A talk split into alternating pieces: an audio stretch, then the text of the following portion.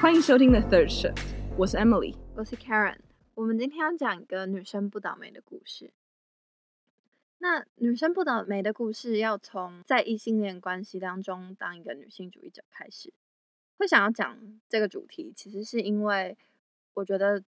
我我们自己现在作为女性主义者。在生活中遇到比较跟我们切身相关的议题，让我们思考很多的经验，是我们在异性恋关系当中遇到的一些觉得哎好像怪怪的，或者是不太确定自己这样子做是不是符合我们自己价值观的问题。那我想先问 Emily，你记得你跟你前男友第一次 date 的状况吗？好，我觉得因为我之前住在美国。所以可能就是我 dating 经验或是 dating 的观念方式会跟在台湾时候不太一样吧。嗯，所以我觉得我出发点可能也会跟 Karen 这样有点不太一样。嗯，我想想看啊，嗯，第一次 date 的话，好，我看我我第一次跟我前男友约会的话，好像是去吃早餐吧。你真的好迟疑哦。那最后谁付钱，或是自己付自己？我们那时候自己付自己。那你有感觉到，就是在第一次约会以后的约会，会有人就是特别想要付钱吗？我觉得可能前男友是一个比较在一个不同的频道上，所以我们先不要讨论这一块。我我们等下继续回来讨论它。嗯。可是我觉得跟其他的人约会经验的话，都会是，嗯，尤其是第一次约会，男生都好像会觉得他自己必须要付钱，因为其实。很多不同的文化都会有觉得说，好像第一次约会男生要付钱的这个惯例。我想顺便聊一下，就是美国跟台湾的约会文化的差别这样子，因为我自己搬回台湾的时候，居然还蛮不习惯。那台湾的约会文化是肯定喜欢一个人，然后可能稍微暧昧一下，然后就告白，然后在一起。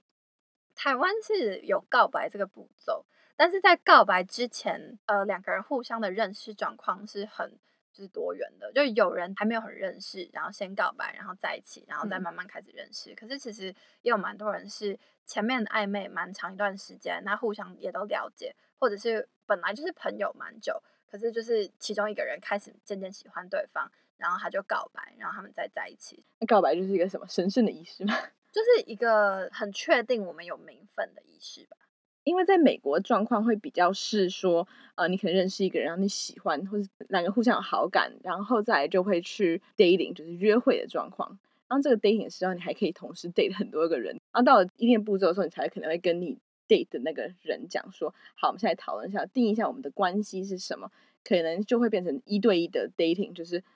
他不去 date 其他人了，不然就是男女朋友交往这样子。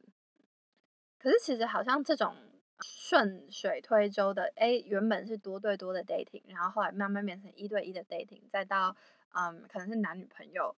好像没有一个很明确的分水。对，我觉得到应该是到男女朋友这一块会真的说好，我们坐下来就是 define the relationship，嗯，就是我们来定义我们这关系是什么。可是中间那些有些人也是没有一对多或多对多，就是。一对一直都是一对一这样，这很模糊的一件事情。可是他们的，我觉得概整个概念会是说，你认识一个人，你喜欢一个人，可是你就先去更认识那个人，就是整个 dating，然后才决定要不要交往。所以他们没有告白这件事，没有，完全没有听说告白是什么东西。这样子，就是你会去答应跟他 go on dates，就是去约会，就已经表示你有一定程度的喜欢了嘛。嗯，嗯，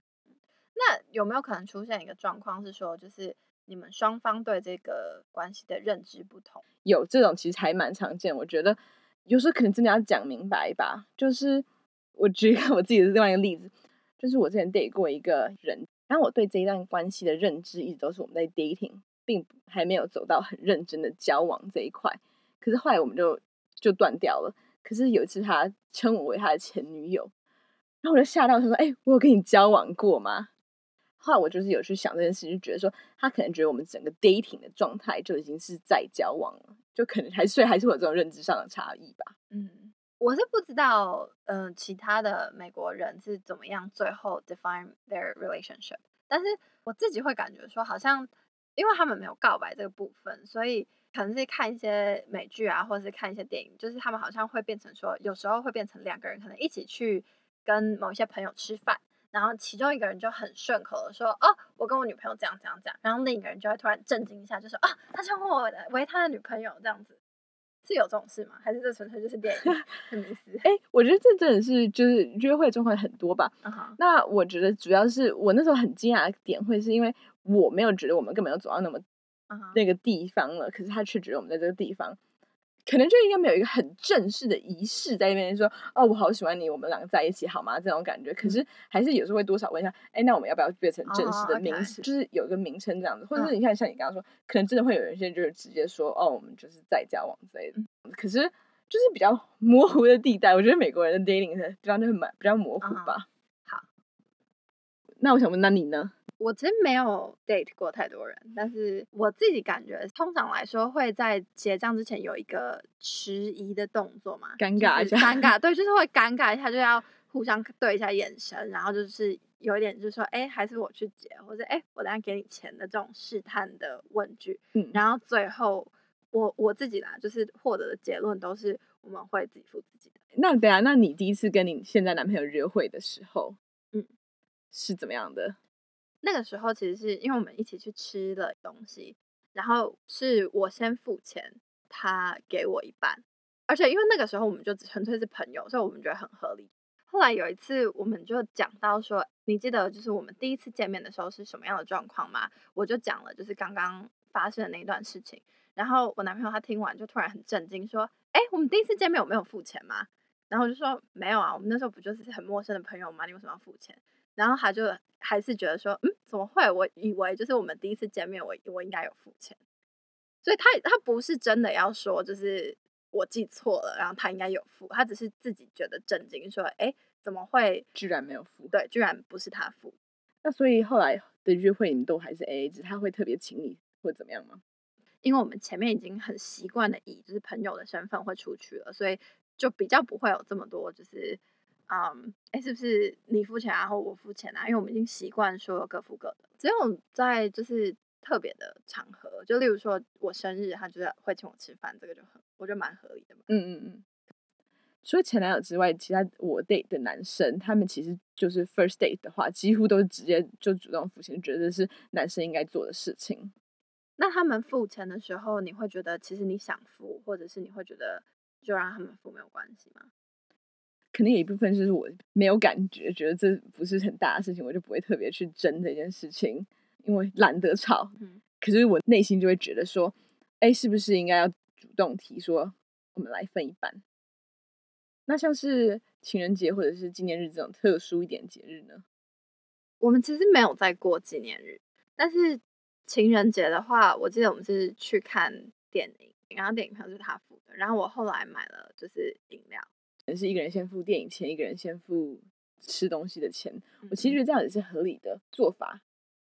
好，就回到我刚刚说，我前男友是个奇怪的不同频道的人的这件事情上面，就是他一开始都会觉得说他，就是我们一开始交往的时候，他就觉得是他都要付钱。嗯、哼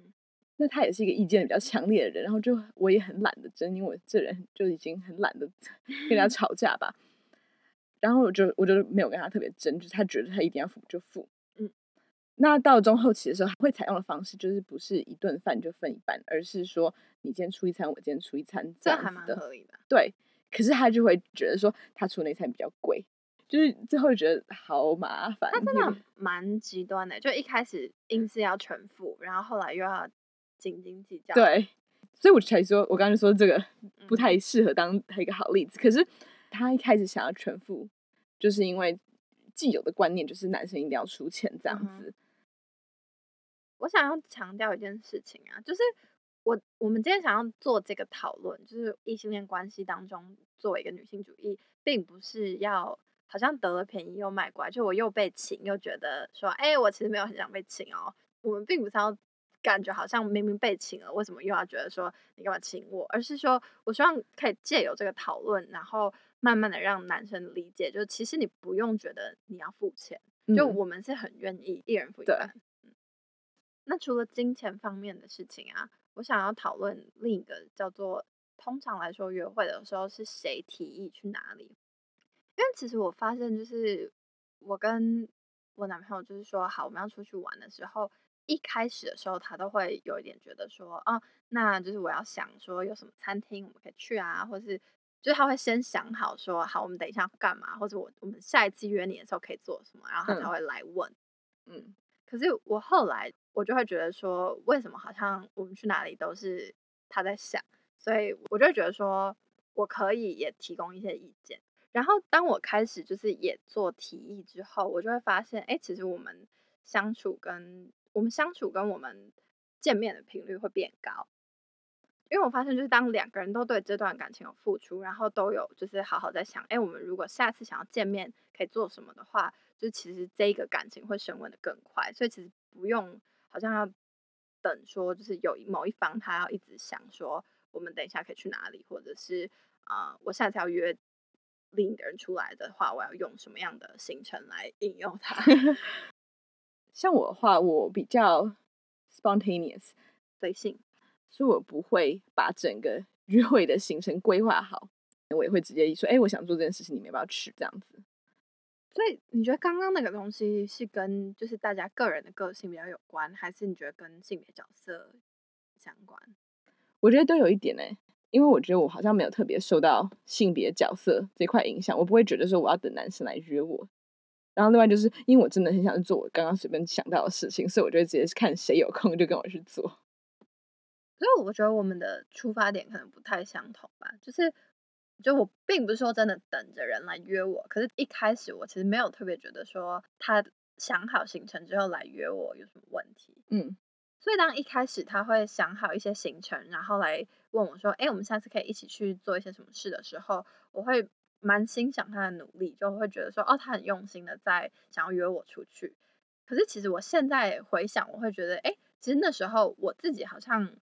比较不会那么常付出那样的努力，我就只会问一个很烂的行程，叫做我们可以去吃饭吗？我不会想好说我要带你去哪一个餐厅，然后因为这个餐厅甜点很好吃，你应该会喜欢。相对来说，我男朋友他在约我的时候，一开始他都会很明确的说，哦，我们去那一条路上的某一家冰淇淋店，因为他的某一个冰淇淋的口味很好吃，我想要让你吃吃看。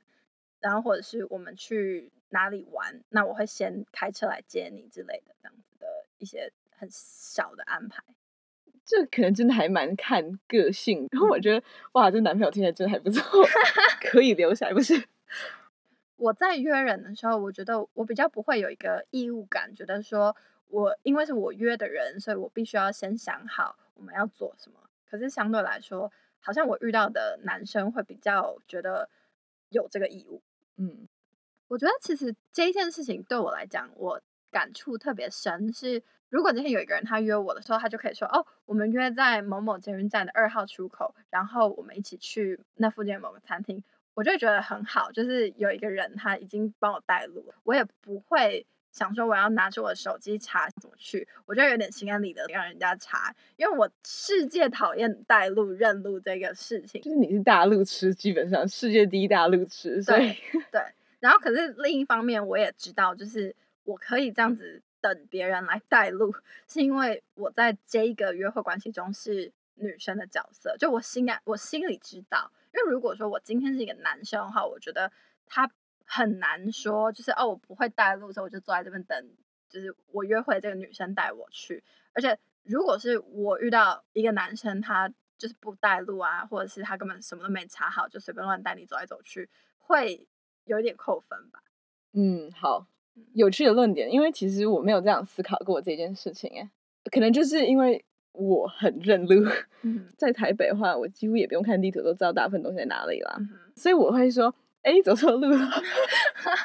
所以当然还是跟每个人自己的情况有关。只是我自己其实知道，我是有一点在利用社会对于异性恋关系当中女性角色的刻板印象来达成我的目的。那我的目的就是我不想认路，就这样。如果自己试想一下，如果我今天是一个男生，我觉得我可能就很难。觉得说哦，我今天要跟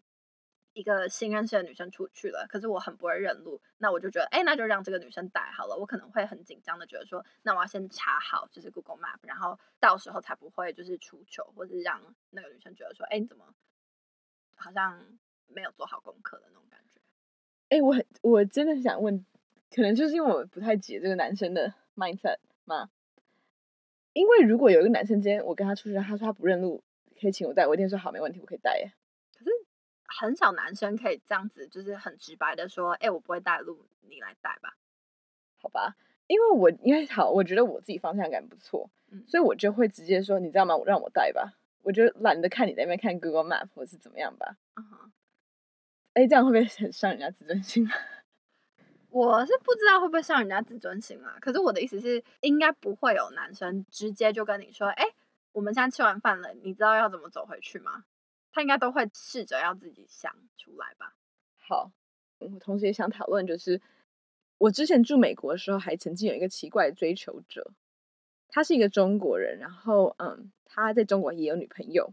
可是他就觉得说他在美国也想交一个女朋友，所以就一直要约我出去。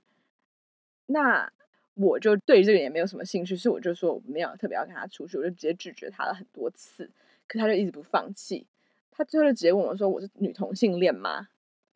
然后我想了一想，我就回答说：“对。”因为我不知道还有什么方式可以拒绝这个人，让他理解，说我的拒绝就是我不要。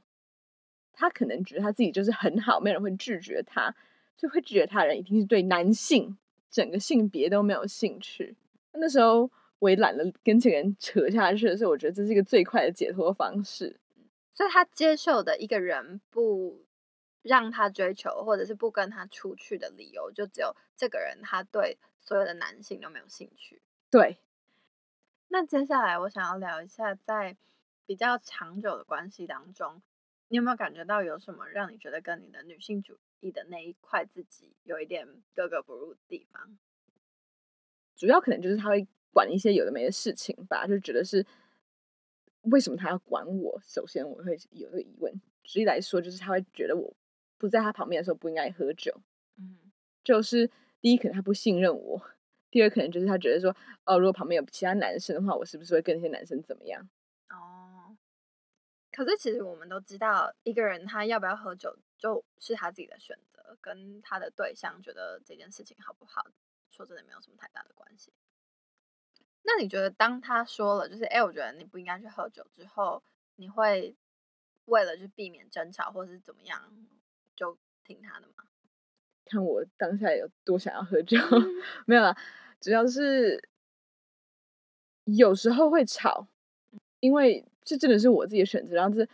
你就是他其他那些小小，我刚刚提到说什么，嗯，付不付钱这种事都算那很小事情，可是他管我这一块就让我不太爽，是因为我很讨厌被人家管，然后这是我自己做的选择，你凭什么在管我？所以我这个反正就会提出来，肯定会跟他吵。嗯，然后嗯。可能这也不是一个非常非常健康的关系，所以到了 后期的话，我甚至就直接不跟他讲了。哦，因为我懒得吵，可是我又想做这件事情，那我就干脆不要这样。可是这我应该先说，这个不是一个好做法，然后这是一个不太健康的关系，然后所以最后也才分手，就是因为太多不健康的选择了。所以我会觉得跟我的女性主义的自己不太相符合的地方，就会是他为什么要觉得他可以要管我要做什么事情。因为我觉得他的出发点会比较是一个他想要掌握我的资讯的那种感觉，就可能比喻的话，就是父母想要掌控小孩的踪迹那种感觉。只是说的非常非常难听，可是我想不到更好的比喻。现在好，其实我觉得父母想要掌控小孩的踪迹也没有那么难听了，因为 还蛮常见的，不是吗？不是，我是说，在一个关系里面，居然是用父母来掌控小孩这件事情的话，oh, 就是非常非常难听的说法，okay. 对吧？嗯。好对，可是就是那种感觉没有那么严重到父母，嗯、可是就是你想象中父母想要掌控小孩的那种感觉。嗯、我觉得我前男友奇怪的故事很多，那就再爆料一个啊。有一次他就负责接待一位国外学者，然后这位学者是一位四五十岁的女性，那那时候我们都二十几岁出头，对。然后他就是一位过度热情、过度友善的人，跟那位学者出去的时候，他就会很热情的就要。嗯，带他认识环境，然后带他去吃附近有什么好吃的这样子。然后就是有一天晚上，他就莫名其妙约那位学者去，就吃晚餐，然后看夜景。然后就这一个整个行程结束之后，那个学者就问他说：“这是我们俩还在交往的时候。”他就是问他说：“我可以亲你吗？”那个学者这样问我前男友，那时候还是男友。他跟我讲到这地方的时候，我既傻眼又快笑死了，因为。这故事实在太扯，因为那让人家误会到这种程度，会觉得说他可以亲他了。那我想要也提一下，就是我自己觉得在关系中，有时候会觉得好像跟我自己的原则不符，可是我还是会，嗯，就让它过去的一些事情。我常常会觉得，作为一个嗯现代摩登女性，我应该很能够独立生活，然后很好的就是自己是一个完整的人，然后不需要去追求说哦，有人要。随时关注我在干嘛，或者关心我，就是或者是为我处理一些很小的情绪。可是我会发现，有时候我会很想要就是我男朋友的注意力，所以我就会随便乱找一些很小很小的事情跟他吵架。像有一次，我就在跟我男朋友吵说，某一个人他在还没有框架之前就可以跳出框架思考这件事情，到底是他很聪明，还是他其实没什么。因为我的观点，我就会觉得说，那边又没有框架，所以他根本什么都没跳出去，他就只是在那边思考而已。可是我男朋友就会觉得说，哦，是因为那边有个框框，可是他在框框长出来之前，他就先看到了那个框框长出来，然后就避开那个框框。所以其实完全没有任何好吵的东西啊！我现在讲起来也觉得非常可笑。我不知道我们为什么要因为这件事情在那边吵来吵去。可是有时候我就会跟他吵这个。那我后来现在想，我就知道哦。其实某方面是因为我想要这个注意力，可是其实现在，嗯，比较女性主义的我，我就知道，就是我那时候会故意找这个架吵。A 是因为就是我好像就变成说，我觉得有一个人一应该要关注我，这样我才会就是活得比较快乐。然后 B 是我会觉得说，哎，其实我找这种有一点。啊，微小的琐事跟别人吵架的话，其实我会被原谅，我不会担心说，因为我用这个事情跟他吵架，他就会觉得说，哦，你是一个不好的女朋友，我就跟你分手这样。你刚刚这样提到，就让我想到，其实有一个既定的女性主义者的印象，我就很想推荐一本书，叫做是 Roxane Gay 的《Bad Feminist》，不良女性主义者的告白，因为这本书里面就有提到。Roxane Gay 说，她自己是一个不良的女性主义者，因为她没有符合那些所有既定女性主义者的印象，然后她可能是很多有矛盾的点。可是，身为一个女性主义者，其实只是关心就是性别平等或者是各方面的平等这件事情，不一定要达到那个很完美、很漂亮的女性主义者才能说我自己是女性主义者。你只要觉得说我是一个关心这些议题的人，就可以自己称为自己是女性主义者。嗯，所以其实。所有的东西都是不完美的，包含女性主义。所以你若是一个女性主义者，你也不用觉得说一定要达到什么完美的嗯标杆，而是只要你关心女性主义，你就可以是一个女性主义者，这样子嘛？对。它里面有个 quote，就是女性主义并不完美，因为人并不完美。那可是我们并不会因为人不完美而就是。取消所有人性，我们还是会继续努力下去。所以，女性主义并不是一个完美的东西，可是我们就是有关心，我们想要让这个世界更好，就很够了。讲到 Roxane Gay，她其实是一个美国非常知名的作家跟嗯教授，然后她比较关心的议题就包含女性还有种族，然后她会写很多报章杂志上的文章或者是书，就像我们刚提的那本，来嗯为她自己的想法发声。然后他写的就是风格也是非常非常的真诚，然后会以就是很简单、很浅白的语言，再加上非常真实跟非常个人的经验来描述他想要让大家理解的东西，所以我们都非常推荐去看他的书。所以纵观我们刚刚讲的这些不同的事例，就会发现其实异性恋的恋爱跟约会就是一个男女之间的角力。所以你要在男女之间的角力去坚持自己的原则，是一件蛮困难的事情，对啊，尤其是社会的期待下的男女的性别角色是一个非常鲜明的。你有时候不只是要男女之间角力，你要跟那个原来一些鲜明的刻板印象来角力。就像刚刚 Roxane Gay 提到的，就是女性主义是不完美的，人也是不完美的，所以其实我觉得我们的原则也不是完美的。所以，当这些原则变得很难适用，或者是它让你的生活变得很麻烦的时候，其实我觉得偶尔做出一些妥协是没有关系的。我们今天想要说一个女生不倒霉的故事，是我们两个都处在一个我们还蛮能接受、还蛮喜欢的状态，就是我们现在对于自己所处的位置是觉得还不错、蛮满意的。因为我们现在都有一些空间跟筹码，让我们可以在约会、恋爱这个方面好好的发展。然后，其实我们会把这样的讨论放在这一集，其实是因为我们觉得说，前面几集我们大部分的时间都在谈论女性处在比较弱势的整体的大环境下，那这些整体的大环境当然会让人家觉得就是有点沮丧。可是，其实我们想要以就我们自己的例子来讲。虽然大环境可能是女性比较弱势，然后会有很多针对女性的恶意，但是我们自己的生活，不管是恋爱、约会，或者是事业方面，其实都还是可以跳脱大环境的影响，然后好好的去发展的。好，那我们今天女生不倒霉的故事就到这里结束，谢谢大家的收听。